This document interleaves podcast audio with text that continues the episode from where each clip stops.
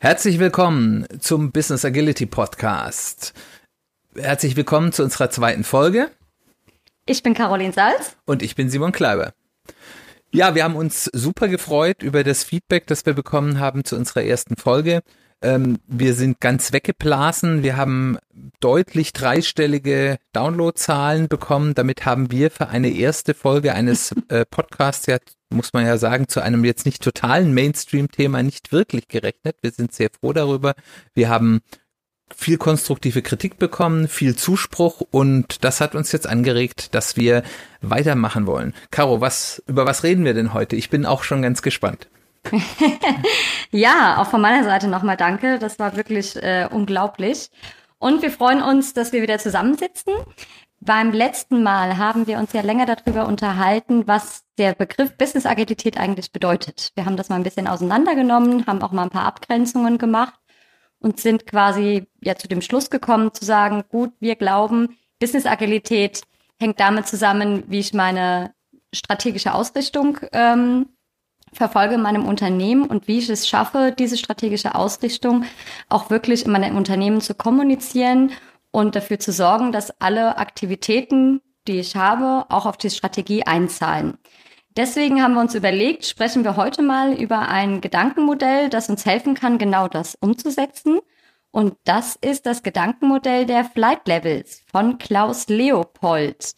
Eine kurze Werbeeinblendung. Wer da gerne äh, tiefer einsteigen möchte, auch nach diesem Podcast, ähm, da empfehlen wir das Buch von Klaus Leopold Agilität neu denken, warum agile Teams nichts mit Business Agilität zu tun haben. Ähm, dort wird das Ganze auch mit einem sehr schönen Beispiel vorgestellt. Und das Thema wollen wir uns heute mal ein bisschen zur Brust nehmen. Und daher würde ich dich mal bitten, Simon, möchtest du mal einsteigen und uns erstmal so ein bisschen grob erklären, um was geht es überhaupt bei diesen Gedankenmodellen? Wie funktioniert das? Ja, erstmal auch wirklich, dieses Buch ist sehr empfehlenswert, sehr schön illustriert, sehr, äh, lässt sich sehr fluffig lesen, ist auch sehr managertauglich. Äh, ich gebe das Buch auch gerne an Kunden weiter, um da ersten Kontakt mit dieser Methode zu machen. Aber um, um was geht's jetzt, äh, um hier nicht zu sehr im Commercial zu verbleiben? Ja, ähm, Flight Levels sind ein System, wie ich in den unterschiedlichen ja, Betrachtungsebenen von dem, was ich in einer Organisation tun muss, Agilität leben kann und eben nicht nur auf einer.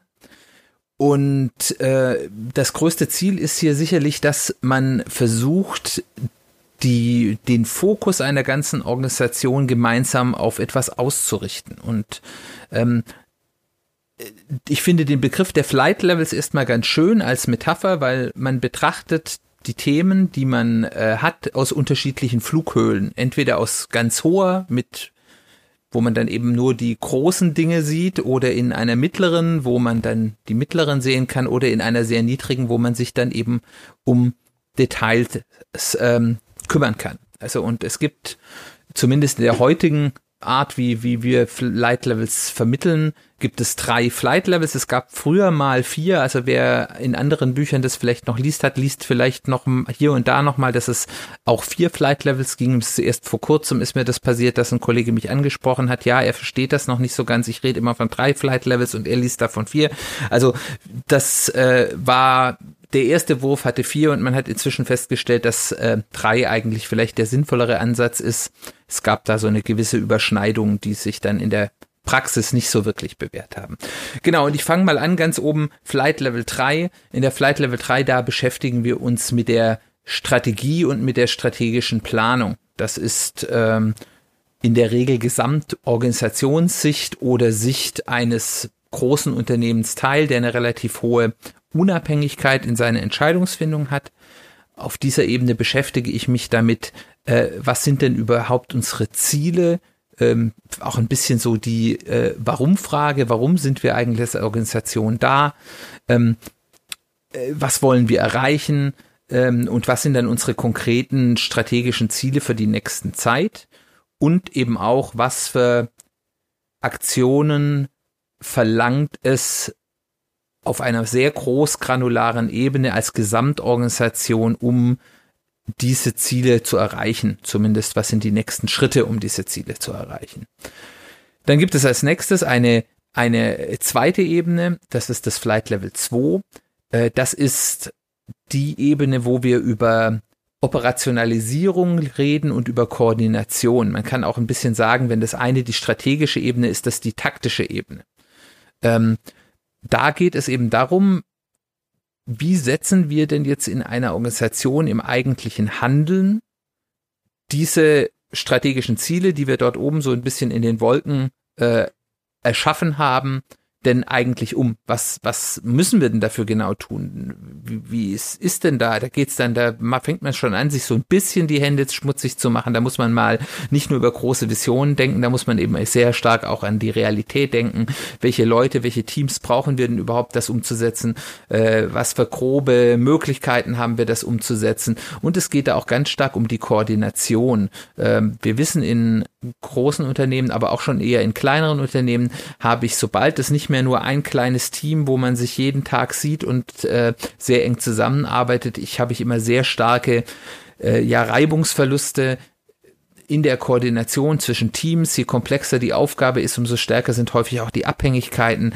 Und hier ist auch die Ebene, wo ich solche koordinativen Aufgaben durchführe. Und dann gibt es die unterste Ebene, das Flight Level 1. Hier geht es in der im Endeffekt wirklich darum, da, da könnte man sagen, da kommt der, der Reifen auf den Asphalt, da muss das dann auch wirklich umgesetzt werden. Das sind dann meistens Board von Teams. Äh, und da geht es dann darum, wirklich, was muss ich jetzt im Alltag tun? Was sind meine Arbeitsschritte? Äh, was sind die ganz konkreten Deliverables eines Teams? Äh, wie setze ich das um? Wer was, wer macht was? und da sind wir dann im Bereich, wo eben auch die ganze Teamagilität spielt, die schon relativ bekannt ist. Äh, ja, das sind so ungefähr die drei Ebenen. Und äh, das sind, die sind eben nicht unabhängig voneinander, sondern die bestimmen sich gegenseitig. Das heißt, es gibt eine Kommunikation von oben nach unten und von unten nach oben. Das heißt, oben überlege ich mir, was will ich eigentlich machen? Und diese Ideen werden dann nach unten heruntergebrochen und umgekehrt gibt es eben auch die Rückmeldung von unten nach oben, wir kommen da so voran oder das funktioniert nicht so, wie ihr euch das gedacht hat. Und darüber schaffen wir es eben dann, über solche Interaktionspunkte, die wir haben, äh, auf allen Ebenen, dann eben eine sehr starke Informationsdurchlässigkeit und eine hohe Transparenz im Unternehmen zu schaffen.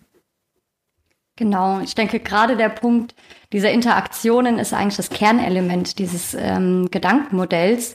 Also sich zu überlegen, wie schaffe ich es von einer Flugebene, in der ich ja eher in die Zukunft schaue, ähm, solche Aktionen zu setzen, dass diese Ziele, die ich mir dort überlege, ähm, auch wirklich bis zu jedem Mitarbeiter auf jeder Ebene ankommen und jeder weiß, okay, ich kann meine Entscheidungen an dieser Strategie ausrichten.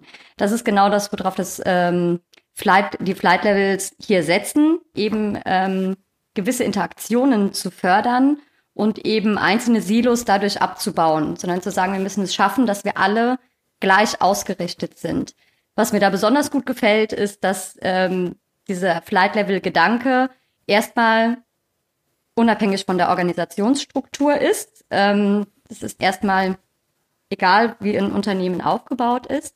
Ähm, es geht hier ganz klar um eine Ablauforganisation, die wir hier betrachten und auf welchen Ebenen ich welche Entscheidungen und welche Interaktion fördere.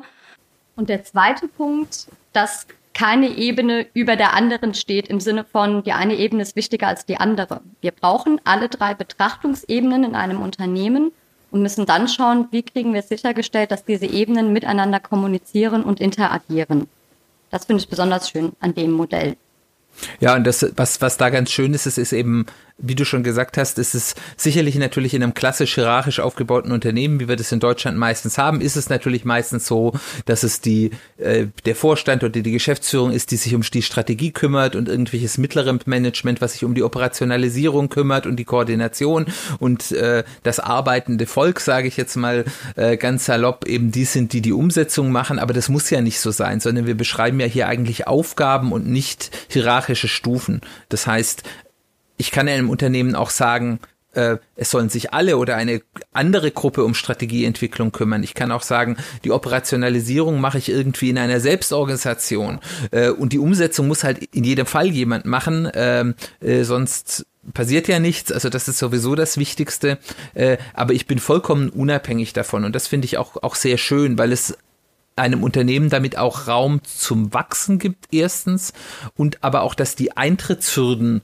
um ein solches Modell auszuprobieren, relativ gering sind. Ich muss da nicht sagen, ich muss meine komplette Organisation umbauen, um das zu erreichen. Und jetzt alle sind in Teams oder in Squads oder in Guilds oder weiß der Himmel was, äh, sondern ich kann wirklich da anfangen, wo ich gerade stehe. Genau. Ähm, es ist auch, um das nochmal zu betonen, der, der Gedanke hinter den Flight Levels ist wirklich zu sagen, das ist komplett ähm, unabhängig von Methoden. Also wir sprechen hier nicht ähm, darüber, dass es jetzt eine agile Methode oder ein agiles Framework ist, das man einsetzen kann. Überhaupt nicht, sondern es ist wirklich ein Denkmodell, an dem man sich dann überlegen kann, was ist, muss ich auf welcher Ebene tun und welche Arbeitsweise man dann nutzt, um diese Themen anzugehen, ist erstmal unabhängig. Das, wir sprechen hier eigentlich noch gar nicht von agilen Arbeitsweisen. Das wäre erst dann die Frage, wenn ich mir überlege, wie setze ich dies überhaupt um. Ähm, was wichtig erscheint oder was definitiv wichtig ist, wenn wir über Flight Levels sprechen, sind quasi ähm, mehrere Punkte, die man dort einfach betrachten sollte. Ist einmal zu sagen, okay, ich muss auf allen Ebenen es irgendwie schaffen, zu visualisieren, an was ich eigentlich arbeite und wie der Arbeitsfluss hier läuft. Ich muss es irgendwie hinbekommen, dass wir einen Fokus schaffen, dass alle wissen, auf was sie gerade einzahlen und eben auch dementsprechend Entscheidungen treffen können. Wir sollten den Fortschritt dieser Themen unbedingt messen, um damit eben später auch ein Feedback zu bekommen, ob die Themen, die wir uns überlegt haben, auch die richtigen sind und ob wir das erreicht haben, was wir erreichen wollen. Und das Ganze sollte dann eben durch agile Interaktionen gefördert werden, um dann das System immer weiter zu betreiben und zu verbessern. Vielleicht packen wir mal ein bisschen Fleisch dran und nehmen uns mal äh, ein Beispiel vor. Simon, möchtest du mal erzählen, was du mit dem Gedankenmodell bei Unternehmen schon gesehen hast, wie das Unternehmen umsetzen? Ja, also ich, ich kann da ganz ähm, konkret aus der Praxis was äh, erzählen. Also das war dann so eine ganz typische Geschichte, dass man dort in dem Unternehmen eigentlich erst entdeckt hat, dass man sowas braucht, um vernünftig arbeiten zu können. Ich wurde dort gerufen, um erstmal den Teams zu helfen, weil die Teams müssen sich besser organisieren, ihre Arbeit besser organisieren. Ganz klassisches Teamagilitätsgeschichte. Die hatten schon mal ein bisschen mit Kanban experimentiert und das war da auch durchaus gut angesehen. Und die haben mich dann gerufen, um zu sagen, ja, hier ähm, doch bitte mal hier die Kanban-Boards in den Teams ähm, mal wieder zum Leben zu erwecken, dass das wieder richtig funktioniert und denen ein bisschen helfen, wie man das macht. Äh, und da hat man dann relativ schnell gemerkt, bei den Teams ist das Problem eigentlich gar nicht, sondern dort, wo Dinge, das war das Problem, dass bestimmte Aufgaben dann einfach sehr, sehr lange gebraucht haben, viel länger, als man eigentlich äh, gedacht hat, dass die brauchen würden, ähm, war meistens das Problem, dass ich entweder koordinative Probleme hatte oder bestimmte Teams einfach total überlastet waren äh, und andere eigentlich noch jede Menge Ressourcen frei gehabt hätten. Und äh, was wir dann gemacht haben, haben gesagt, ja, okay, wir müssen euch erstmal koordinieren und haben dann gesagt, okay, wir brauchen hier ein Flight Level 2 äh, und haben uns erstmal überlegt, was haben wir für Arbeitspakete denn und was für einen Prozess durchlaufen die denn? Da war natürlich auch der Prozess, den wir zuerst gesehen haben, haben wir dann auch irgendwann gemerkt, das ist nicht der, der wirklich gelebt wird und haben das dann nochmal angepasst. Wir lernen da eben auch kontinuierlich dazu. Ähm, und äh, haben dann eben ein, ein solches äh, Flight Level 2 System geschaffen, in dem dann eben die ganzen Teams oder Vertreter aus den Teams regelmäßig zusammenkamen und sich eben überlegt haben, wo stehen bestimmte Themen, wo hängen bestimmte Themen, gerade warum kommen bestimmte Themen nicht voran, ähm, aber auch, was können wir denn jetzt neu starten? Wo haben wir denn überhaupt die Möglichkeit, dass wir das jetzt durchführen können? Äh, ist da das eine Team, das da jetzt gerade die Engstelle ist und was total überlastet ist? Brauchen wir denn das dafür? Oder haben wir was, was wir vielleicht auch ohne die durchführen können, wo wir nicht an denen dranhängen? Da waren die Einschätzungen dann manchmal auch nicht ganz realistisch, ob man die dann wirklich braucht oder nicht. Aber das war dann eben auch eine Lernerfahrung, die man dann eben gewinnen konnte in der Koordination zwischen den Teams. Äh, und das ist eben eine Ebene, wo man häufig diese Lernerfahrung nicht hat. Also wie gesagt, Teamagilität ist weit verbreitet. Innerhalb der Teams äh, ist dieses kontinuierlich Lernen häufig schon recht verbreitet, aber dass man eben auch zwischen Teams lernt, wie ähm, funktionieren meine Prozesse in Wirklichkeit und nicht das, was in irgendwelchen ITIL-Dokumentationen oder sowas drinsteht. Ähm, und, und das hat uns dann schon mal erstmal geholfen, das Ganze ordentlich voranzubringen. Und ich bin da dann auch wieder weg und habe gesagt, ja wunderbar, das funktioniert gut. Und äh, dann wurde ich ein halbes Jahr später oder so wurde ich wieder angerufen, ja, kommen Sie doch mal wieder zu uns und wir sind noch nicht so ganz glücklich. Und dann haben die eben festgestellt, ja, an sich, das funktioniert bei uns schon ganz gut in der Koordination, aber wir kriegen immer von außerhalb unseres Systems Themen aufgedrückt, gegen die wir uns schlecht wehren können, weil die starken politischen äh, ja, Gewicht hatten. Das muss dann unbedingt geliefert werden und wir sagen eigentlich, wir haben dafür gar keine Kapazität und wir überladen unser System dadurch eben immer wieder. Und dann haben wir gesagt, ja, okay, dann müssen wir eben mal an die strategischen Überlegungen gehen. Was ist denn eigentlich wirklich wichtig für diese, diesen Bereich dort etwas zu tun. Und dann haben wir gesagt, okay, dann brauchen wir ein Flight Level 3 System. Es ist eigentlich, was wir dann dort wirklich gemacht haben, muss man ehrlicherweise sagen, ein Flight Level 2,5 System, weil wir uns dort eben eher um strategische Priorisierung unterhalten und nicht wirklich um strategische Zielfindung. Also auf diesem Board entstehen jetzt keine Aufgaben, dass man sagt, okay, das ist unser strategisches Ziel und deswegen sollten wir das und das machen, sondern wir sagen nur, wir haben hier folgende Aufgaben, die im Raum stehen, die als Wünsche oder Forderungen oder was auch immer an uns herangetragen wurden. Aber wir treffen uns da jetzt und da wurde dann eben wirklich auch äh, Top-Management mit eingefügt oder eben auch Portfolio-Management in diesem Bereich, also Leute auch aus anderen Abteilungen, ähm, die da mit dazu eingeladen wurden zu sagen, ja, seht zu, wir haben im Moment gerade deutlich mehr, was wir tun könnten, als wir wirklich in der Lage sind, das zu leisten.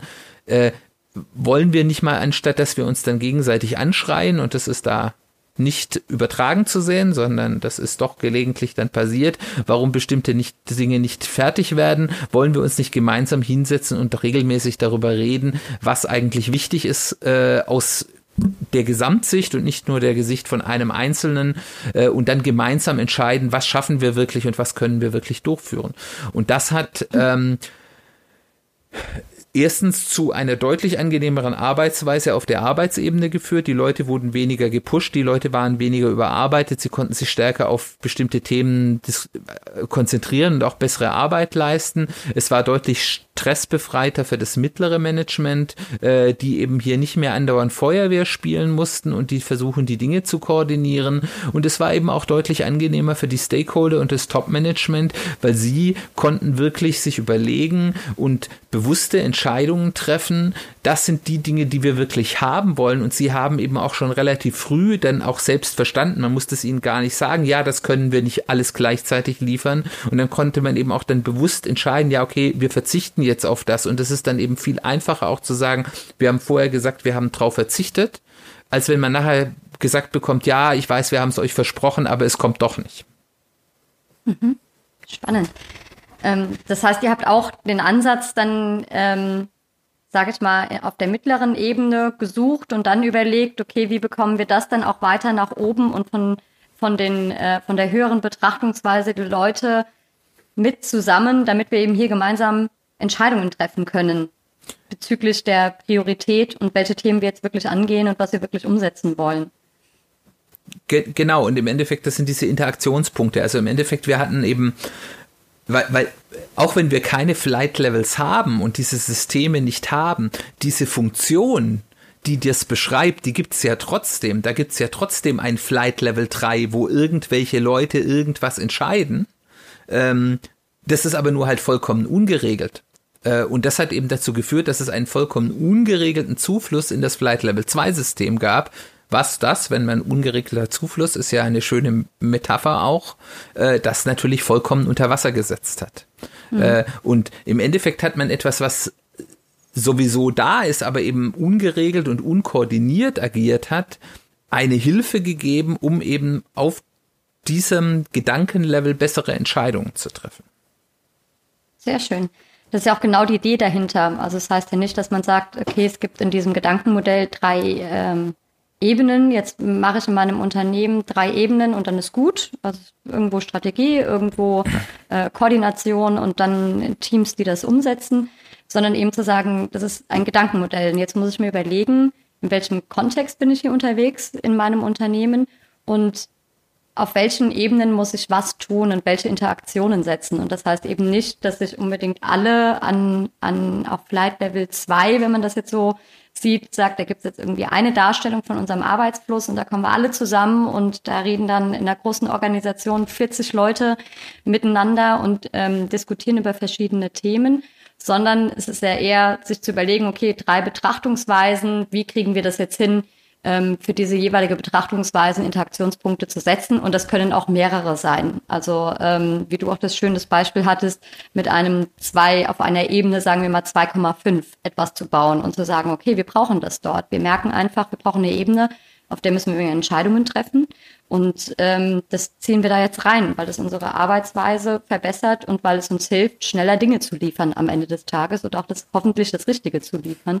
Und genau das ist eben dann die große Herausforderung, wenn man diesen, dieses Gedankenmodell der Flight Levels dann umsetzen will, wenn man also quasi, wir sprechen da oft von, von einer Art Flight Level Architektur, ähm, wenn man sich das überlegt, wie man das in einem Unternehmen umsetzen will, gibt es da so viele Lösungen, wie es Unternehmen gibt. Ähm, eben nicht das Patentrezept mit äh, hier jetzt drei Darstellungen, drei Interaktionspunkte, an denen wir Entscheidungen treffen und dann hat sich's erledigt.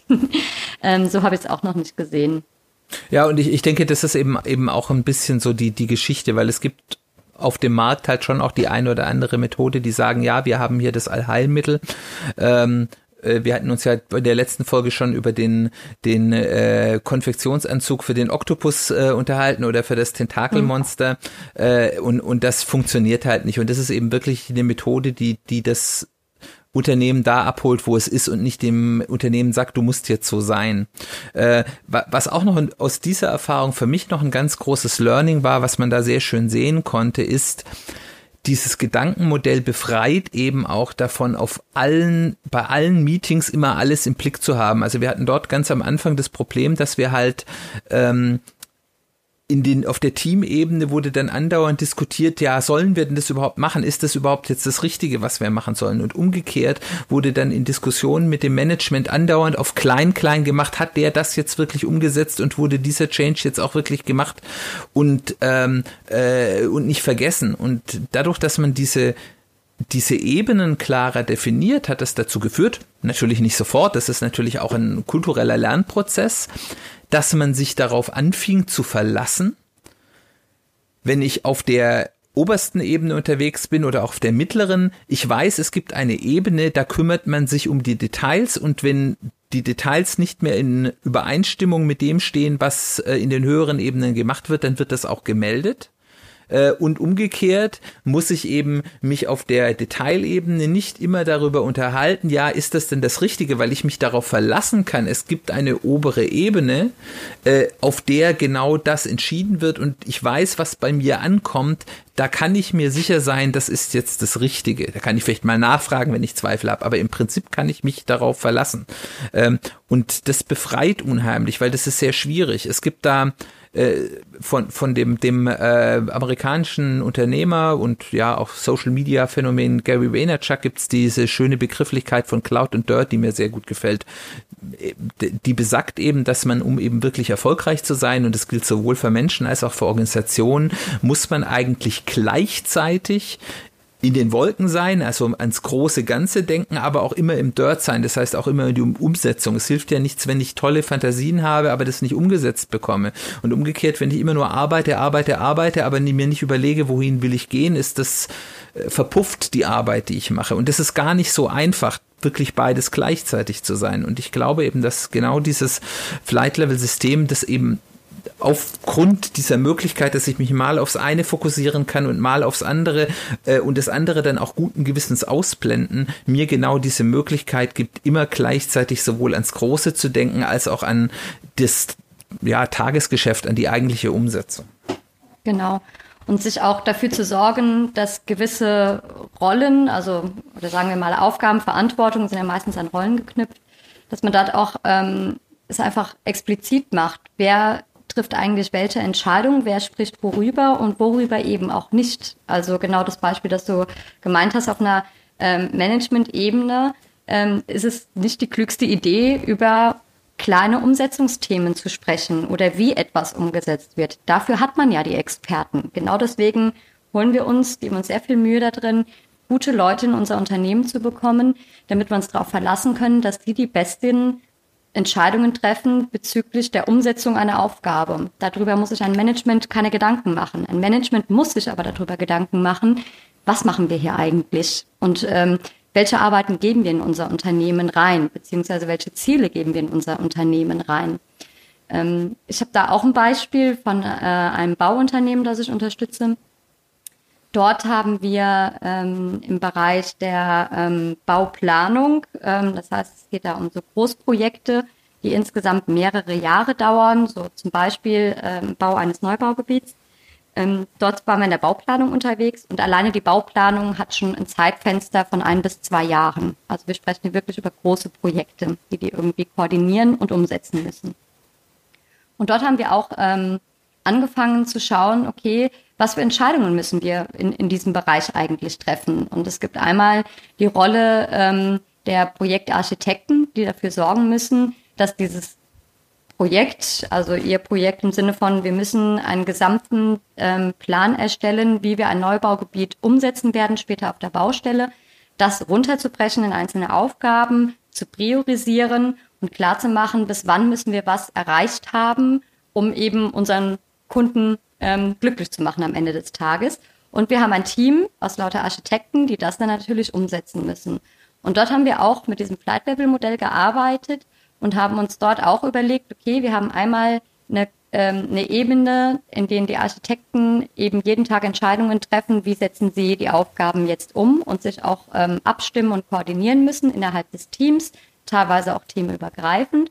Und wir haben einmal die Ebene, dass ein Projektarchitekt entscheiden muss, okay, was gebe ich jetzt als nächstes in das Team, was ist das nächstwichtigste, was wir tun müssen?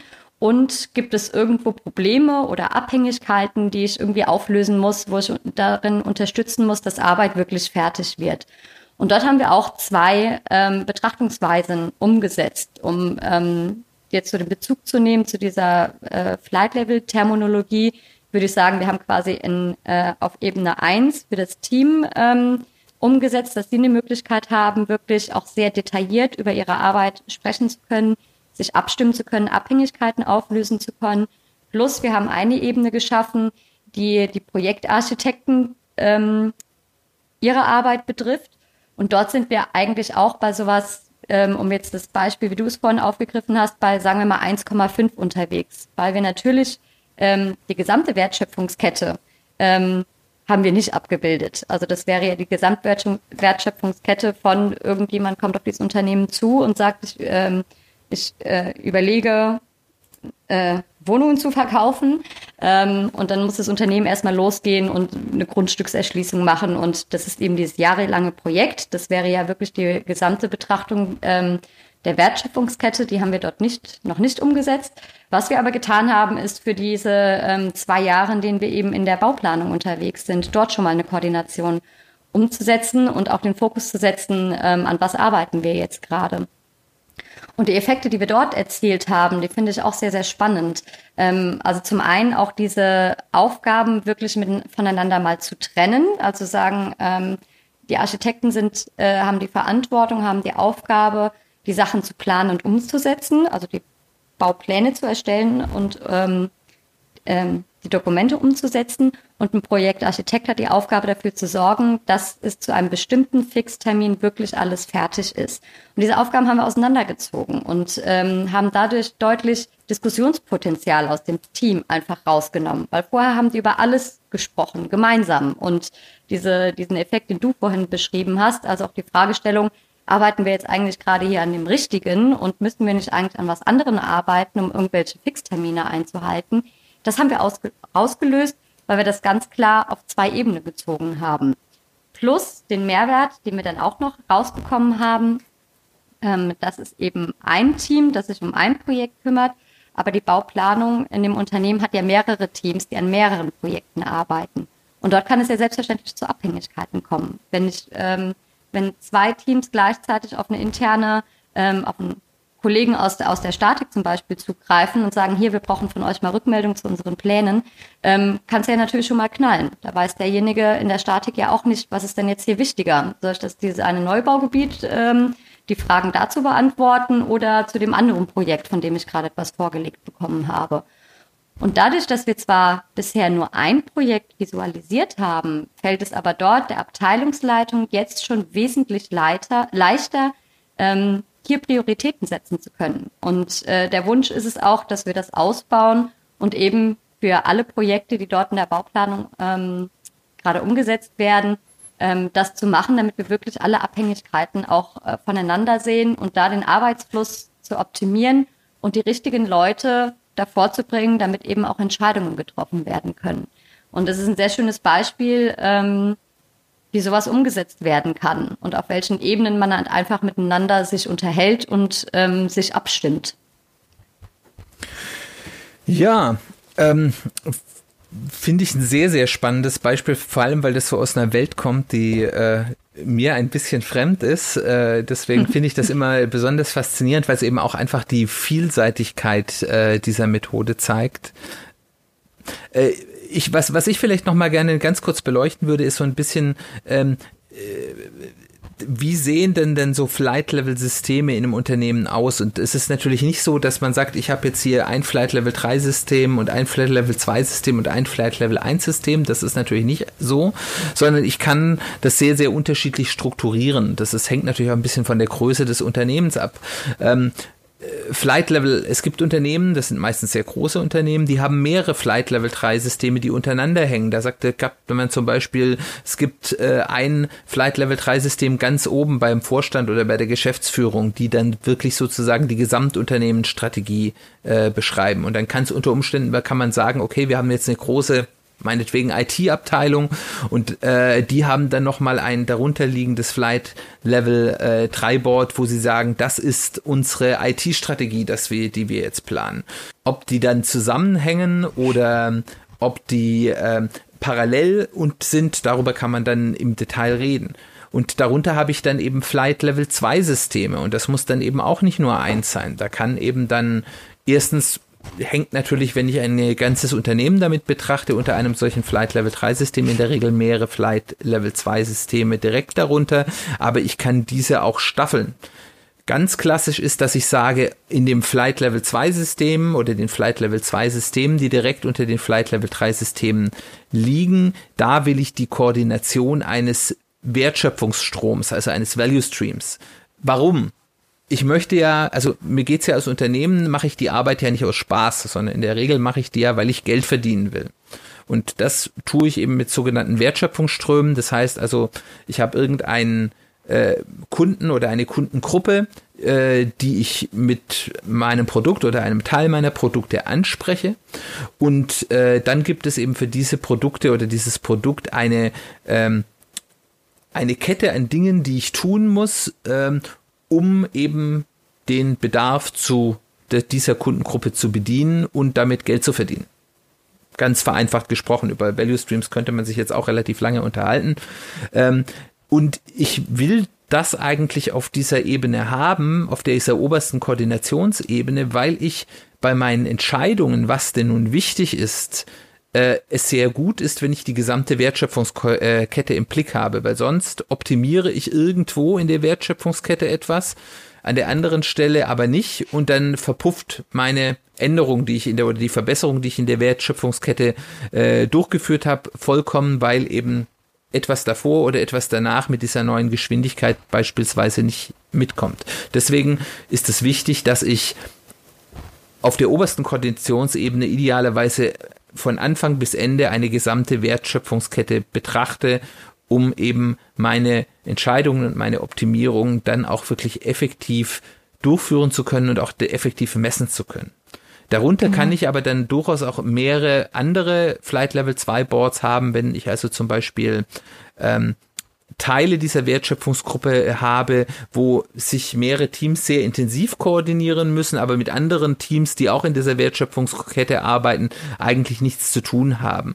Dann kann es sinnvoll sein, dass ich sage, okay, ich, es, es müssen jetzt nicht alle Teams, die in der Gesamtwertschöpfungskette beteiligt sind, sich anhören, was alle anderen tun. Das können dann auch Vertreter machen. Ähm, aber ich will dort mich zusammenstellen, wo ich einen starken Koordinationsbedarf habe. Und unter den Flight Level 2 Systemen habe ich natürlich dann in der Regel relativ viele Flight Level 1 Systeme, in der Regel so viel, wie ich Teams habe so mal, um, um ein Bild zu geben, so gut wir das jedenfalls jetzt im Podcast, einfach nur im gesprochenen Wort, das lässt sich natürlich deutlich einfacher visualisieren, das hier können, äh, aber um so ein ungefähres Verständnis zu haben, das kann sehr vielschichtig sein, das kann sehr unterschiedlich sein von Unternehmen zu Unternehmen, wie, wie gesagt, hier, auch hier wieder kein One-Size-Fits-All, sondern das, was wirklich die wahre Arbeitsstruktur und nicht unbedingt die Organisationsstruktur, sondern die Arbeitsstruktur eines Unternehmens abbildet. Das Spannende gerade ähm, auf dem Wertschö auf der Wertschöpfungsebene, die du eben angesprochen hast, die ja eben auf, auf ähm, in dem Gedankenmodell auf dieser Flat äh, Level 2 Ebene dargestellt wird, ist ja eben auch dann mal zu schauen, wo liegt Arbeit eigentlich wie lange? Also wann sind wir wirklich aktiv dabei, Wert zu schöpfen, also wirklich einen, eine Arbeit voranzutreiben und Fortschritt zu erlangen und wann liegt sie eigentlich rum und man arbeitet nicht dran. Also quasi die Betrachtungsweise, wann sind wir aktiv, wann sind wir inaktiv an Arbeiten. Und da steckt oft relativ viel Musik drin. Ähm, und das ist auch das, ähm, was auch in, tatsächlich in dem Buch von äh, Klaus Leopold sehr schön beschrieben wird, zu sagen, ähm, an welcher Stelle packt man eigentlich an und zu sagen, gut, man geht auf eine Teamebene und versucht mit Teams erstmal die Arbeitsweisen zu verbessern. Da geht man oft ja auch mit agilen Methoden dann eben ran und versucht dort die Teams wirklich, die, die, die Teams schneller zu machen. Das ist, ähm, glaube ich, der, der schlimmste Ansatz, den man haben kann. Ähm, Im besten Fall versucht man dann irgendwie noch, dass die Arbeit äh, schneller fertig wird. Ähm, wenn man sich dann aber mal die gesamte Wertschöpfungskette betrachtet und mal analysiert, okay, ähm, wo liegen die Themen eigentlich länger und man, man hat eigentlich keinen Fortschritt, ähm, sind das oft gar nicht erst relativ spät in der Umsetzung ähm, die Knackpunkte, an denen man arbeiten sollte, sondern meist relativ früh eigentlich zu sagen, wann entscheiden wir uns eigentlich, was wir tun? Wann werden Ideen bewertet und entschieden, welche Idee jetzt vorangetrieben wird? Wann wird entschieden, wie wir unser Produkt weiterentwickeln? Wann wird entschieden, ähm, welche neue Eigenschaften unser Produkt haben soll, die wir jetzt umsetzen wollen. Also gerade diese Entscheidungspunkte über ähm, Prioritäten, über was wollen wir eigentlich tun, ist eigentlich der Part, an dem die meiste Musik drin steckt. Und das kriegen wir mit dem Modell, wenn wir das umsetzen, Unternehmen relativ schnell raus. Und ähm, das ist extrem wichtig, denke ich, weil die Tendenz oft da ist, eher ähm, an den letzten Schritten einer Wertschöpfung zu optimieren, statt sich das Gesamte zu betrachten. Ist so ein bisschen, als hätte ich irgendwie, ähm, ich würde äh, einen Staffellauf machen und würde dann aber sagen, jetzt trainiere ich aber nur noch den letzten Läufer. Also mit dem machen wir jetzt mal richtig. Das, da, da holen wir aber ordentlich was raus. Ähm, das funktioniert aber nicht. Wir müssen uns über, wir müssen uns anschauen, wann werden, wann wird ähm, der, der Staffelstab übergeben, funktioniert das gut, funktionieren die Läufe, die Abstimmigkeit von den einzelnen Läufern zueinander. Und das ist etwas, das uns die Flight Levels eben ermöglichen, um da eben auch anzupacken und dann eben echte Business-Agilität auch wirklich umzusetzen. Ja, und das ist ganz spannend, weil man da dann auch ganz interessante Reaktionen sehen kann, wenn man sowas denn dann einführt. Ähm, das, das ist, weil, weil man hat ja häufig so die, die Situation, die Kollegen arbeiten häufig ja in Silos. Äh, das heißt, die Themen werden ja dann irgendwie so über den Zaun geworfen und man denkt, überall läuft nichts und der, man, der eine schaut, äh, zeigt links und rechts und sagt, die schaffen alle nichts und wir machen hier, äh, schaffen uns kaputt und die lassen das alle liegen und das dauert alles so ewig und niemand ist zufrieden. Und wenn man sich dann mal wirklich zusammenstellt und dann eben nicht nur diese äh, von oben nach unten und unten nach oben äh, durchs, also, also transparent und Kommunikation herstellt, sondern eben auch in so einem End-to-End-Prozess eine, eine Kommunikation und eine Sichtbarkeit von vorne nach hinten macht, dann sehen die eben auf einmal, oh, die anderen, die arbeiten ja auch ganz doll. Und dass es so lange dauert, das liegt gar nicht daran, dass die Leute nicht arbeiten, sondern das liegt eben vielleicht, dass Kommunikation nicht stattfindet, dass Prozesse lange Wartezeiten drin haben, die eigentlich gar niemand bewusst sind, weil sie eben in diesen Lücken zwischen den Silos stattfinden. Äh, und das gibt ganz interessante Aha-Prozesse, äh, wenn äh, oder Effekte, wenn das Leute das erste Mal erleben. Genau, und dazu ähm, sieht das äh, Modell dann ja eben auch vor, zu sagen, wir wollen halt ähm, feste Feedback-Loops etablieren. Also wir wollen Feedback sammeln, zum einen in Form wirklich knallhart in Form von Messungen, das heißt äh, einfach quantitativ Dinge feststellen, aber auch qualitativ, also auch im Gespräch zu sagen, hey, wie können wir unsere Zusammenarbeit verbessern? Was müssen wir eigentlich tun, damit wir diesen Mehrwert da hinten bekommen, den wir uns vorgestellt haben? Und ähm, das ist ja auch das Essentielle, dass wir eben ein kontinuierliches Lernen ähm, sowohl innerhalb dieser Ebenen als auch ebenenübergreifend ähm, sicherstellen können. Ähm, das ist, denke ich, auch der der eigentliche Motor, der das ganze Modell dann auch am Leben erhält, ähm, wenn man das einmal aufgesetzt hat, weil es erstmal nur darstellen, wie, wie wir arbeiten, ähm, wird uns noch nicht weiterbringen, sondern wir müssen uns dann ja überlegen, okay, mit dieser Betrachtungsweise, was können wir da jetzt besser machen? Müssen wir schneller Entscheidungen treffen oder kürzere Entscheidungszyklen machen? Brauchen wir eine bessere Koordination? Ähm, stehen hier überhaupt die richtigen Leute, um miteinander zu sprechen? Weiß jeder, an, an was eigentlich, an welchen Zielen hier gerade gearbeitet wird? Ist das alles transparent? Das sind die Themen, die wir erst rausfinden, wenn wir dann wirklich auch schauen, ähm, die Themen, die wir verbessern können, wenn wir dafür feste Feedback-Loops etablieren und eben auch ein kontinuierliches Lernen in dem Unternehmen wirklich reinbekommen. Was natürlich per Dekret erstmal nicht einfach ist, sondern das hat natürlich auch viel mit der Kultur zu tun. Ähm, da gibt es aber schöne Möglichkeiten, wie man das eben umsetzen kann.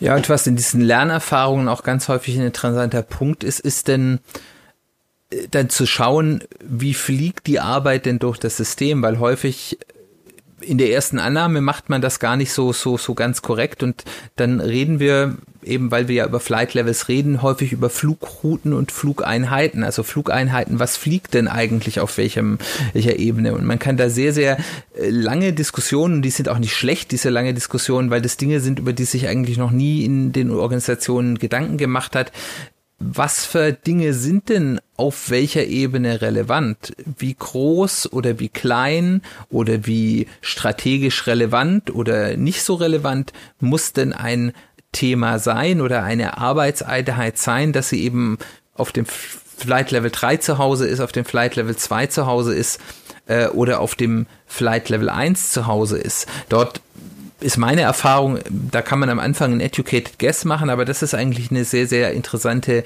Lernerfahrung, äh, das dann auch wirklich auszutarieren und das ist auch wiederum von jeder Organisation ein bisschen unterschiedlich. Äh, und dann redet man auch darüber, wie bewegt sich denn diese Arbeit eigentlich durch das System? Wann geht die denn und in welcher Form von Flight Level 2, 3 auf 2 und von 2 auf 1? Wo sind da die Schnittstellen? Wo sind die Interaktionspunkte? Oder auch dort kann ich zum Beispiel auch entscheiden, wie will ich die denn nach unten geben? Also wie stark will ich die schon vordefinieren? Ähm, ganz interessantes Beispiel ist, weil das auch eine unterschiedliche Denke ist. Äh, so die ganz klassische Denke ist, ich bin auf der Management-Ebene, da denke ich hoffentlich schon äh, strategisch und habe, das sind meine Strategien und dann starte ich eine Initiative. Das ist so das Klassische. Das heißt, ich definiere schon, ich habe jetzt aus meiner Strategie abgeleitet, um diese Strategie zu gewinnen, müssen wir folgendes großes Thema, diese Initiative durchführen. Und da definiere ich schon relativ genau, was gemacht werden soll und gebe das dann nach unten. Das ist die Flugroute. Äh, das heißt also, ich, ich breche hier aus der Strategie ein großes Thema raus und gebe es nach unten weiter äh, und dort kann es dann weiter aufgebrochen werden in dort verarbeitbare Stücke auf Light Level 2 und die werden dann wieder heruntergebrochen auf Arbeitsaufgaben, die dann wirklich in Teamebene durchgeführt werden kann. Und auch innerhalb der Flight Levels kann ich größere und kleinere Einheiten sagen. Da gibt's dann so das Paradigma der Elefantenscheiben, wo ich den Elefanten in Scheiben schneide, um ihn dann auch verdauen zu können. Ähm, aber ich kann mich eben auch anders entscheiden und da kommen wir dann so ein bisschen auch in die Richtung Selbstorganisation. Ich kann zum Beispiel auch sagen, auf der Strategieebene, ich will gar nicht den Leuten sagen, was sie genau sagen sollen, sondern ich kann auch sagen, hey Mitarbeiter, das ist unser strategisches Ziel. Ich gebe euch mal dieses strategische Ziel herunter auf eure operative Ebene überlegt euch doch mal auf dieser operativen Ebene, wo schon viel mehr von den Spezialisten sitzen, wie wir mit unseren Mitteln dieses, System, dieses äh, Ziel am besten umsetzen können in eurer Teilorganisation. Und dann kann man eben sagen, okay, wir geben eben nicht den den Aufgabenblock nach unten, sondern unsere Flugroute ist, wir geben das strategische Ziel nach unten und auf dem Flight Level 2 machen wir uns Gedanken darüber, was denn nun die eigentlichen daraus resultierenden Handlungen sind. Und dadurch kann ich eben auch sehr stark ähm, steuern, wie ich denn eigentlich in meinem Unternehmen, wie ich wie stark will ich denn meine Mitarbeiter und auf welcher Ebene bei Entscheidungen mitbeteiligen. Und ich muss das, und das ist das Schöne, ich muss das nicht ein für alle Mal für alles überlegen, sondern ich kann das auch für unterschiedliche Themen unterschiedlich handhaben und kann damit dann zum Beispiel auch mal ausprobieren, was passiert denn, wenn ich jetzt dieses Thema den Leuten mal nicht vorschreibe, was sie zu machen haben, sondern ihnen da den Freiraum gehen. Funktioniert das? Funktioniert das noch nicht? Sind wir da als Organisation schon so weit, dass das funktioniert? Müssen wir da vielleicht noch was tun? Wieder können wir hier etwas lernen. Und das ist eben dann sehr, sehr elegant. Es geht also wieder, wie wir auch bei unserer letzten Folge schon gemerkt haben, am Ende des Tages um die Frage, wo werden, wann und in welchem Zyklus Entscheidungen getroffen in meinem Unternehmen und danach sich zu überlegen, ähm, wie muss ich ähm, hier meine Arbeit strukturieren, um diese Entscheidungen auch wirklich treffen zu können. Sehr schön. Ja, und das, wir haben das vorher schon angedeutet, das wird heute in jedem Unternehmen gemacht. Und diese Aufgaben auf den Flight Levels, die gibt es in jedem Unternehmen. Und es ist eben die Frage, laufen sie unstrukturiert oder äh, in einer unsichtbaren Struktur, weil meistens ist es dann zumindest nicht transparent. Oder will ich in einem Unternehmen eben eine Struktur einführen und da helfen eben die Flight Levels, die eben diese Entscheidungsstrukturen transparent machen in alle Richtungen, äh, die dazu führen, dass alle Ebenen und alle Bereiche gehört werden in den Entscheidungen. Äh, und da kann das sehr helfen, weil die Entscheidungen gibt es sowieso. Die Frage ist, treffe ich sie im Nebel oder treffe ich sie in der klaren Sicht? Sehr schönes Schlusswort. ja, dann hoffen wir, dass wir euch trotz fehlender Visualisierung das an sich sehr visuelle Konzept der Flight Levels äh, ein bisschen nahe bringen können. Wenn ihr da Fragen habt oder wenn wir euch vollständig verwirrt haben, dann äh, schreibt uns gerne äh, und, und sagt uns, was, was ihr noch gerne wissen wollt, was ihr nicht verstanden habt, äh, wovon ihr noch mehr hören wollt. Äh, wir freuen uns über solches Feedback. Wir beantworten auch gerne solche Fragen, wenn Fragen kommen, die vielleicht auch für die Allgemeinheit interessant sind, werden wir vielleicht auch mal schauen, dass wir die im Rahmen einer des einer der kommenden Podcasts ähm, ja äh, mal dann bearbeiten und darüber reden wollen. Und äh, wir freuen uns jetzt, dass ihr hier zugehört habt. Ich hoffe, es hat euch genauso gut gefallen wie beim letzten Mal oder vielleicht sogar noch besser. Wie gesagt, lasst uns teilhaben an dem, was ihr darüber denkt. Und wir freuen uns, wenn ihr auch das nächste Mal wieder mit dabei seid, weil wir haben jetzt Spaß an dem der Sache gewonnen und äh, ihr werdet uns jetzt, glaube ich, erstmal nicht wieder los. das ist die Idee. Dann auf Wiedersehen und bis zum nächsten Mal. Vielen Dank. Bis zum nächsten Mal.